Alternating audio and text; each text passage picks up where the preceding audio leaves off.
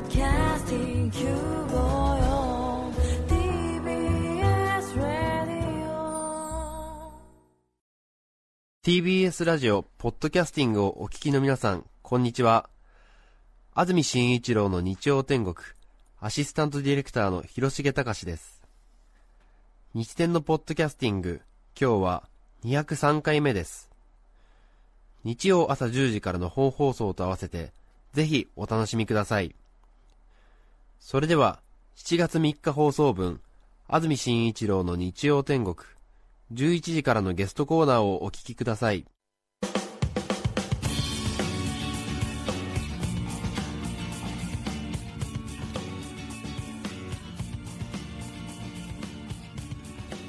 それでは今日のゲストです旅行エッセイスト宮田玉樹さんですおはようございますおはようございます。よろしくお願いしますよろしくお願いします宮田玉樹さん、はい真珠のジュニオ己そうなんですよ。よく玉ね木さん、あの女性と間違われて。そうですよね、ええ綺麗なお名前です、はいずいぶん日に焼けてらっしゃいますねまあこれはですね、はいあの子供のサッカーの応援でやってただそうけで、ですかええ旅行とは関係ないです。関係ないですええすごいなんかあれですねマラソンランナーのような引き締まっ引てき締まった肉体ですがいやいやいやそれはお仕事からいや全然この間もあのサッカーの応援で、あの球をあ取りに行ってこけました。ええなんか足がもつれるようになって。旅行エッセイスト聞きますとあれですよね、まあ、たくさん旅行のエッセイ、はい文章を書いてらっしゃる方いらっしゃいますが、まあ、皆さん旅行しますし、はい感想を持つので結構間口の広いご商売というかああそうですね。ライバルがたくさんいそうな感じの、ああその分売れないというか。えーええええでもねそれでもやっぱり宮田さんの旅行エッセイが読みたいという方が多いということはね、本当にすごいなと思いますが、違うんですねええ遠足に行った時の作文を多分日本で一番、2番上手に書くっていうかあ、ーそういう よういなやいやいや。そうですよねそうですか、えお子さんとかが遠足に行った時の作文とか書くと、どうしても旅行エッセイストとしてはちょっといやいやいや、手を入れたくなったり見もしないです。ありましたね、えええさて宮田玉樹さんですが、えはい。 1964年兵庫県生まれ現在47歳もともとはリクルートの社員、しかし入社10年後旅行に行きたいからという理由で仕事を 辞め旅やレジャーを中心としたエッセイストに転身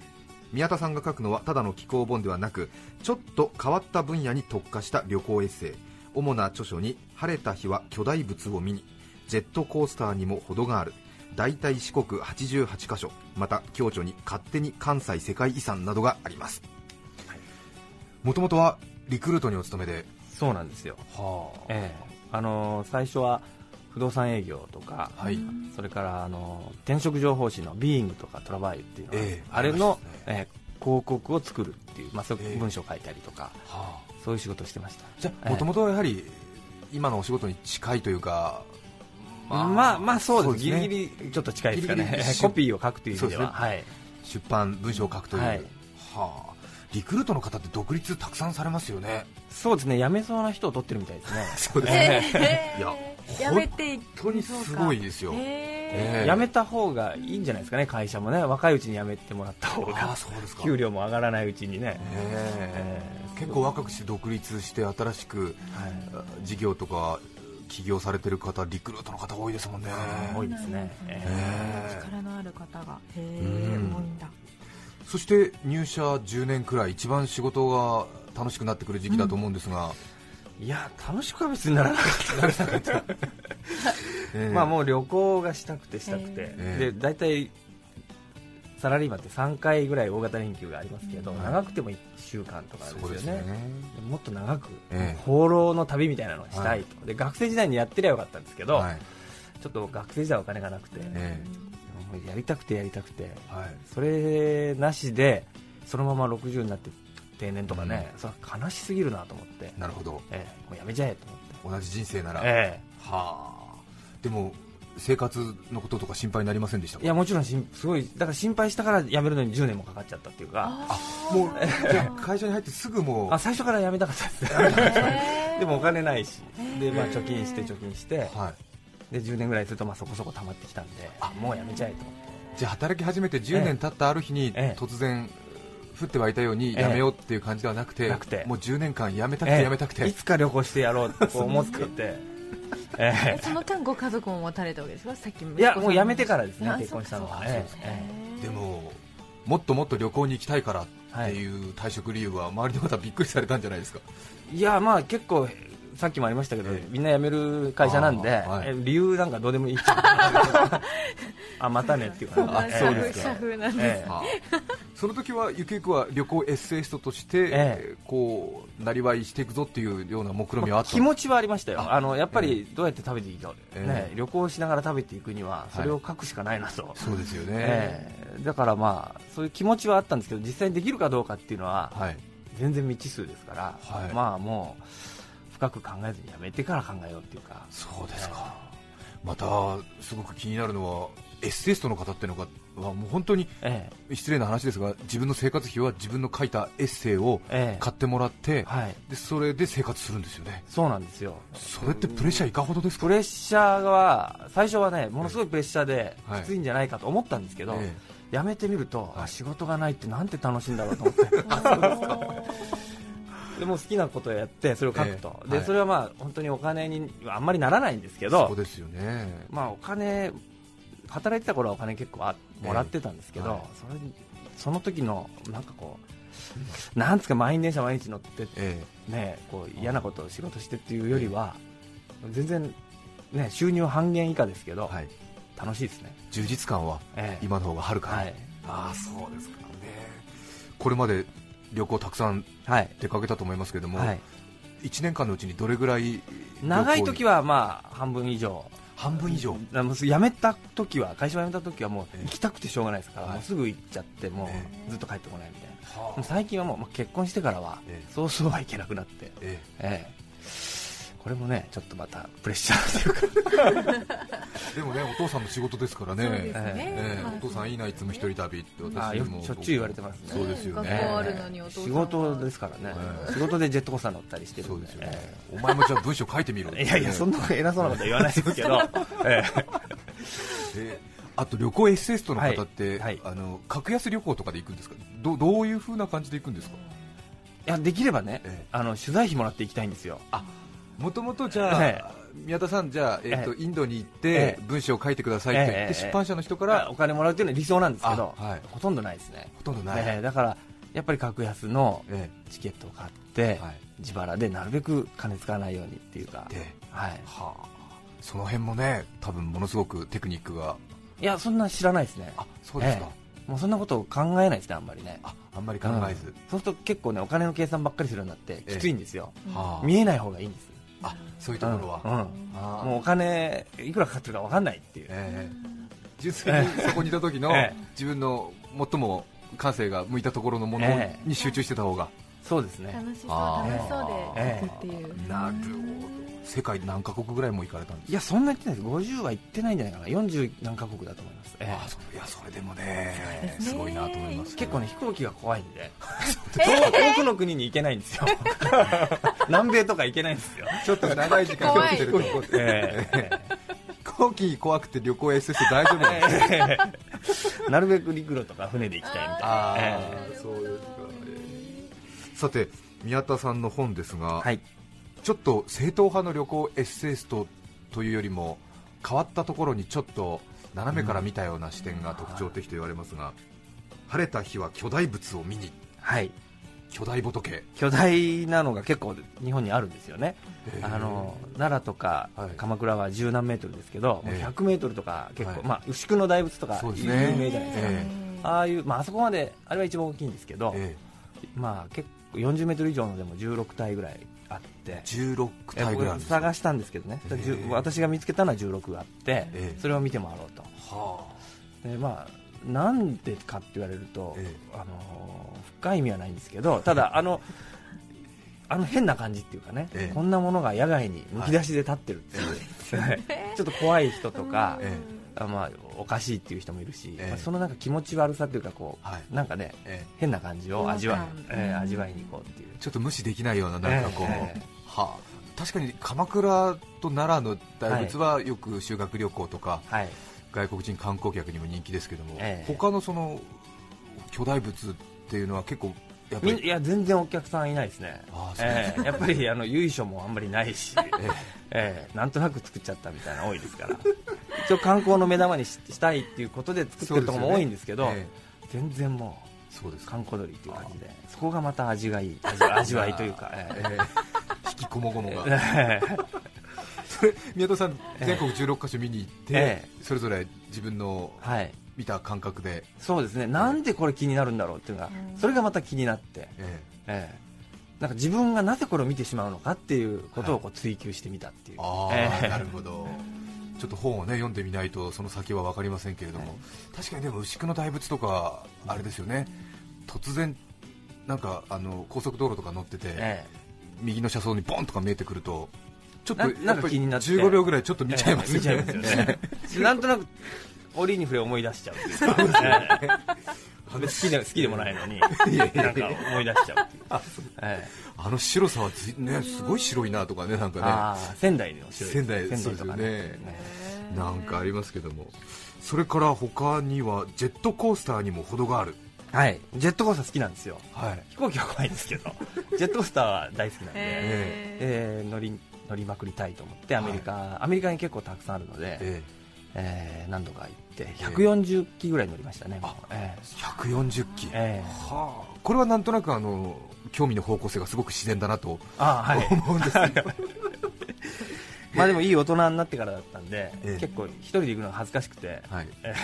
一応ネットでこう誰か一緒に行かないかなと思ったら、ええ高校生の男の子がなんか行きたいってええ高校生とね自分の子でもないのに、ええ高校生の男の子と一緒に、一緒にええ夏休みか何かで、そうですねへ一緒に行って1週間で10日ぐらい行って、ええ11箇所かなあ10箇所かな遊園地回ってえーそのことですか、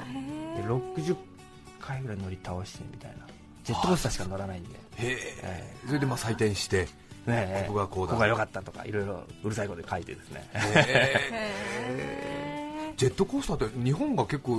日本多いですよ多いですよえね、えアメリ一時アメリカに次い次いで多かったんですけどええ最近はもういろんなところにできて、えはい、えどうなったか分かりませんけどジェットコースターの先進国っていうと当然アメリカがあってそうですね今一番早いのは、ええあのアブダビにできたんですよ去年、アブダビ、ええアブダビ240キロえアブダビってどこですアかラブ首長国連邦じゃないですかねではい、UAE えー、240キロで新幹線並みの速さで、もう今はもう眼鏡つけて乗るんですよ、えむき出しですもんねえ頭えだから虫とか飛び込んでくるかもしれないんえで、え危ないんで、はあだからちょっとそ最近、ちょっと日本はリードされてますね、そうですか大学に、え怖いすごいですね新幹線にあれですもんねえ、むき出しで乗ってるようなもんうんそうですよねえすごいなへえなんかあれですねアラブっぽいですねなんかねちょっとねえあそうなんですいか、やなんかあのすごいもん作ってみようぜみたいなあの、あーええお金あるからああどうだ確かにお金持ちだから作ったんだと思いますけど、えそして今日注目するのはこちらの本です四国のお遍路の旅を書かれたエッセイなんですがえはい、ここも宮田さんらしいということで大体四国88箇所 はい、うんタイトルがいつも面白いですそうですね、88箇所きっちり回るからお遍路じゃないかっていう感じあるんですが、最初はね、ええもう全部回らないようにしようと思ったんですよ。はなんかそのこうとらわれたくないから、まあ回りながらいいやパスとかそういうのもありだなと思ってあ歩き始めたんですけど、なるほ歩き始めるとね、えなんか一個でも欠けてると嫌みたいな感じになってきちゃってやえやっぱり、っぱりはあまんまと全部回ってしまいました、ええあそうです最初の目論見としては、え えなんとなくもそのう寄り道してもう全ええ然もう最後四国じゃなくてもいいやぐらいのはいつもりで始めたんですけど、はいいや歩き出すとねやっぱりね、やっぱりなんかこう一個欠けてると負けたような感じが してああそうで歩すいかちゃうんですよねええ何年前ですか一昨年だったかな一昨2年年ぐらい23年前ですね3年前、ええはあ今日はその四国お遍路の話をしていただきたいと思いますテーマはこちらです非本格派お遍路ガイドまずは一気に紹介します非本格派お遍路ガイドその1豆と白いワゴンに気をつけ ろその251番石手寺その3覚悟すべし無補給ロード以上の3つですまずは1つ目ですが豆と白いワゴンに気をつけろこれはえーまあ、豆できやすい人とできにくい人といるみたいなんですけど、僕はよくできる方で、えもう2日目ぐらいにもすぐ豆できちゃうんですよ、 2日目に、ええはあでどんどんもう一あ多い時は8つとか9つとかもう全部の指に豆があるみたいな感じであー痛いですね言いたいんですよでこれをどうしようかと思って、はいでよく人に聞くと潰した方がいいっていう人と、はいい、や潰さないでうんパッドみたいなのつけていった方がいいっていう人とあって、どっちか分かんないんでじゃあ半分潰して、はい半分 残してどっちがいいのか実験しようと思 って、そうかはで実験したんですよ、はいするとね、あのーまず潰さなかった方ははいどんどん大きくなるんですよ豆が、はいで最初は豆粒本当に豆粒なんですけど、しまいにはこう指をぐるっと囲むぐらいのでっかい豆になっていって、はいそれでもうしまいにはとうとう破けちゃうんですよね、はいそうするとそんな広範囲にずる向けになっちゃうんですよ、はいでこれは良くないなってで潰す方は、は潰して水を抜くともうその時は小さくなるままなんですけど、はいそこにまたもう一回豆ができるんですよね、中にですか中にはいでそれをまた潰すじゃないですか、はいとまたその奥にはいだからこう親豆の中に小豆小豆小豆の中に孫も豆みたいなこう早口言葉みたいなでそれをどんどん潰していくとどんどん深くなってしまって針が届かないえーそんな針で刺しても刺しても水出ないっていうかはあ豆なのにええ皮が厚くなっちゃってあそっかそっか針が到達するまでの距離が長くなるんですねだから広範囲にずる向けな方がいいのかはいこう針を深くえぐいぐい刺す方がいいのはかいそれはお好みっていう 結論になりました、ええ宮田さんはどっちがええ僕はもう潰す方ですねあ潰えしえて潰して潰して縦に深く入ええっていこうか深くえはあやっぱ足に四国そうですよねえ1100キロぐらいあるトータルで1100 100キロ、 1100キロえは履物は何でもいいんですかえ、いややっぱりねあの大事で、はいあのまあ、なるべく歩く歩きやすい靴スニーでカーみたいでなちょっと大きめむくんでくるんでちょっと大きめであはいでなんかね中敷きでこうかかとを補強するといいらしいですねいなんか最初豆いっぱいできたんですけど、はい靴で相談するとこう中敷き硬いやつして足がこう歩いてるうちにだんだんこう足自体も型崩れしてくるらしいんですよ、はいそうすると小指とかが広がってえ脇に当たって豆ができるんで、やはっぱあんまり型崩れしないように、ええ中敷き硬いやつでガチッとこうホールドするみたいななるそのあそ方がういいですよねええ中でちょっとグズグズ動いてるようだと皮が擦れていくのかなそうなんですね、はいお遍路ねやったことある方結構最近増えてますからねあれその1100キロの道中はいはいその中敷き屋さんみたいなのって結構な頻い繁にないですよないんだないですよないんですか中敷き屋はないですね靴屋さんに靴屋さんもそんなにはねあのええ東京みたいにはいスポーツショップみたいなのがガンガンあるわけじゃないんで、えやっぱりあらかじめ揃えて、ね、そいいのを買っていった方がいいんじゃないかなお遍路グッズっていうのは皆さんどこで買うんですかあのそういうあお寺へ行くと、はいあの札所行くと、まあ、売ってる札所があるんですよ、はいでと特に1番とか、はいあと、まあ、途中要所要所にああるんでスすタートしやすいような場所でにも靴はね、まあ、売ってますけど、えあの遍路用の靴白いのがあるんですけど、それよりもやっぱり自分に合うやつをえはあ履いてった方がいいと思いますねあと網すげ笠すすげげ傘傘とかあと白衣っていうんですかねあ白衣白衣、うんええであと杖とかあるんですけど、僕はもう邪魔くさいんであんまり、え杖とか一応弘法大師のはい化身じゃないですけど、なんですか一応これが弘法大師ですよっていうような一応扱いなんですけどそれで同行2人っていうええああーでももういいやと思ってあそうです邪魔だなと思って、で宮田さんは怒られそうです工房大師と一緒に行かなかったええ一人で、えそれから気になりますのは白いワゴンにまあ、白いワゴンっていうかあのお接待っていうのがあって、はいその歩いてる人にまあ、いろいろこうサービスっていうか、まあ、お茶をくれたり、はい飴をくれたり現地地元の人がしてくれるんですよ、なんかそうらしいですえねー、すごいありがたいんですけど、えで時々そのそういうそのお接待にこう、まあ、割とこうえー命かけてるじゃないですけど、はいライフワークにしてるような人がいて、ええそのためのこうワゴン車を自分で作ってですね、はいこの中で休んでくれとでコーヒーでも何でも好きなもの飲んでくれみたいな、えそういう人がええちょっと何何人かあったんですけど、はいまあ、そういう人にこう、おまあ、最初は嬉しいんで、ええ乗せてもらってちょっと休ませてもらって、はい中でエアコンついていてええええまあ、お茶とか飲ませてもらうんですけど、はいいまあ、いろいろこう話しかけてくるというか、まあね、お話しするんですけど、は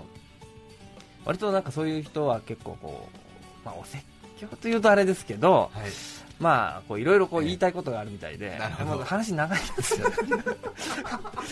いろいろ講釈があ長るわけいんですですよねでこっちは、まあえまあ、10分ぐらい休んだら行きたいんですけど、ええもう話が途切れなくて、はいでそれをどうやって切り抜けるかがもう結構大変で、 まあ、本当にお接待していただいてねただでいろいろそうねですよねええ休ませていただいてありがたいんですけど、え まあ、10分ぐらいで話切り上げていただけるといいなっていうかそうですよね四国の人はあのお遍路さんにいろいろあのお菓子とかはい食べ物とかこうあげるそうなんこですよとが功徳を積む みたいるなっていうことみたいなんですそうみたよいなんですねよねすごくありがたいんですけどね、でもちょっとこの白いワゴンはまあ白かどうか分かりませんけど、あーまあ、そうです私かがあったのはたまたま白かったんですけど、まあ、ちょっと接話待がを長くて1時間ぐらい捕まっちゃったみたいな。もう多分相当人生の中の楽しみまなんあ、でそすれよもね、あの、あの、本当、こっちが気持ちを緩やかに、はいまあ、それも出会いだと思ってねう、ん楽しめればいいと思うんですけどね。はいそこもなんか、あの、狭い心だったのか、ええね、早く歩きたいな って思ったりしてえリアルですね ギャルですね。それはあの後部座席えはい、になんか改造して。改造した のえ えで、もう、あの、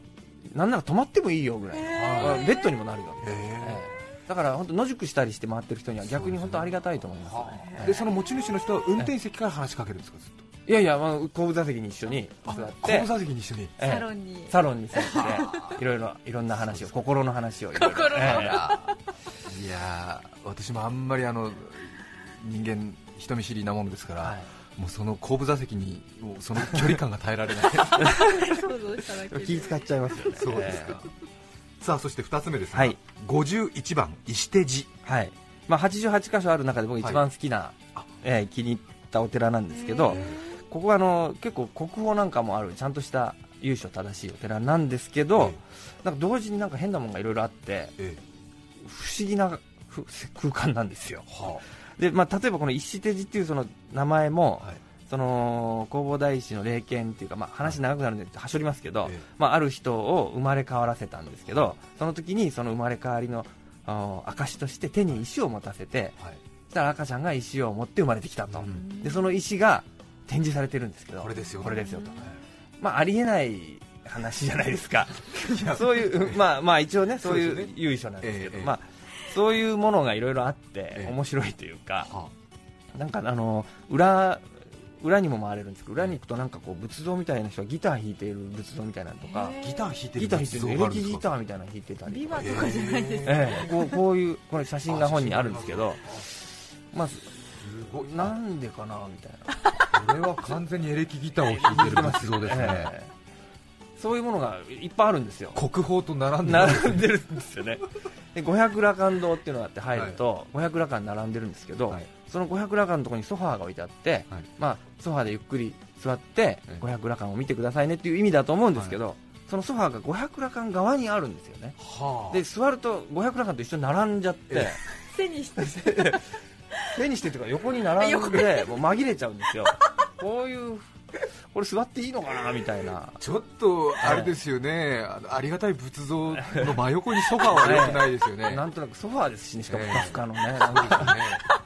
なんかこうね、 ええあの木のもうち木ょっとのねあので民芸調だったらもうちょっといい んですけど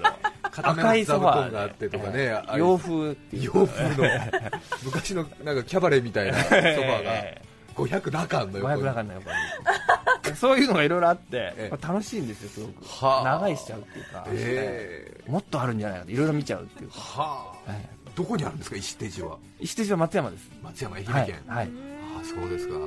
ちょっとなんかあれですよねこう私たちが勝手に抱いてるはい厳かな感じとか、ええそういうものに統一されてないそうなそんかこがね四国編の僕いいいいところだと思うんですよ、はいあのあんまり堅苦しいとそうですよねねなんかこうよ寄り道もできないというか、うんもうそういうこういろんな人が自由にこうね四国編のいろんな人が作ってったっていう感じがして、うんそこがなんか逆にいいなっていうかそうですよねえ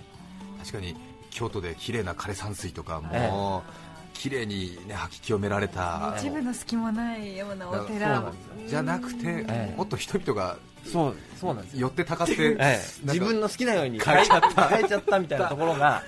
四国編のって結構お多いなと思ってそれがいいなと思うんそうですよねんもともとお寺ってそういうところだったんでしょうねきっとそうねかそそうですよねうですよねえそうですよね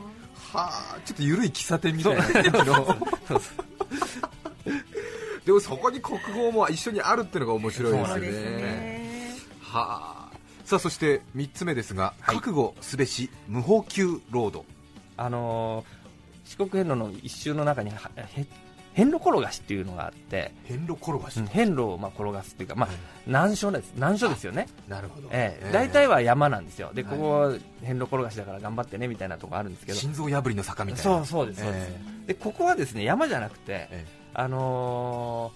ー室戸岬に向かってまっすぐ歩く道なんですけど、海沿いを、はで途中にまあ売店も食堂も何にもないと、はい自動販売機すらほとんどないと、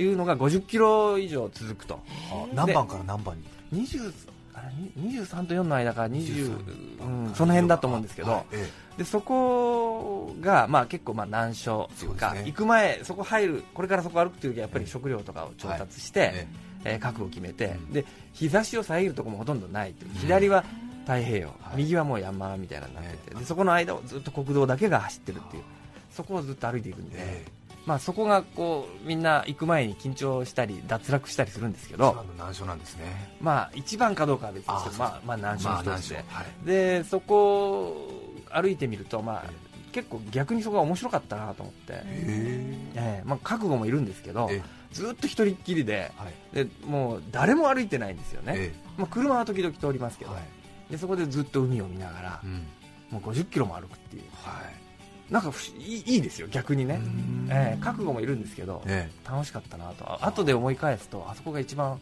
なんか充実してたような感じがして、えう2ん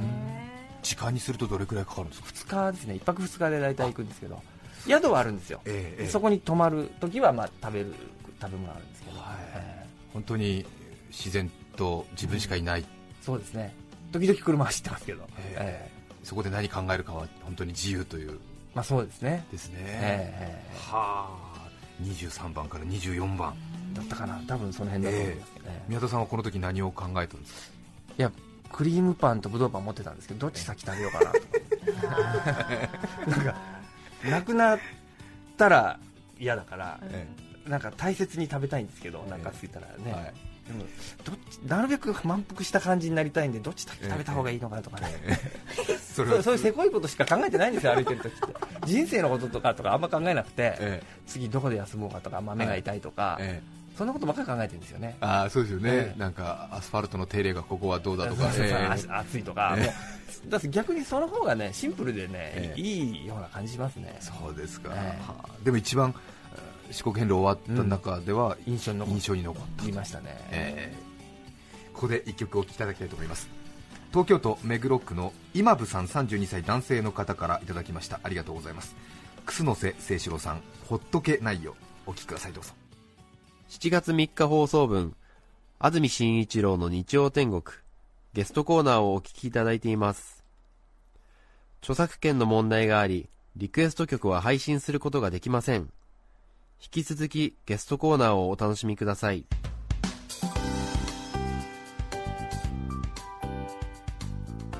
目黒区今部さんからのリクエスト楠瀬誠志郎さん「ほっとけないよ」お聴きいただきました 改めまして今日はゲストに旅行エッセイストの宮田玉樹さんをお迎えしていますご紹介しております宮田さんのご本タイトルは「大体四国88箇所」本の雑誌社から税別1600円で発売中です宮田さんの次なる興味のターゲットは何でしょうか、今ね石拾いに興味があるんですけど石拾い石拾いはい、えまあそれもあの翡翠とかそういういい石じゃなくて、ええもう本当に海岸とかはい河原でええコロコロって落ちてるような石えで、いい形とか、手触りがなんかいい感じとか、そういうのをしょぼくこう拾いながはらい歩いてみたいなって思ってるんですけど、出版の予定はい や全然どこも相手にしてくれなくてとりあえずやってみるやってみたい書いてみる、ええそれ無意味なことをやってみたいんでねそうですかますますのご活躍をはい今日ありはがとうご旅ざい行 SS との宮田玉樹さんをお迎えしましたありがとうございあまりしがたとうございましあたりがとうございました7月3日放送分、安住紳一郎の日曜天国、ゲストコーナーをお聞きいただきました。それでは今日はこの辺で失礼します。安住紳一郎の「ポッドキャスト天国」笹の葉サラサラ血液ドロドロ今週木曜七夕です 954TBS ラジオです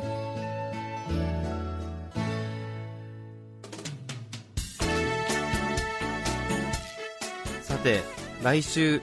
7月10日の安住紳一郎の日曜天国。メッセージテーマは、お中元の季節ですね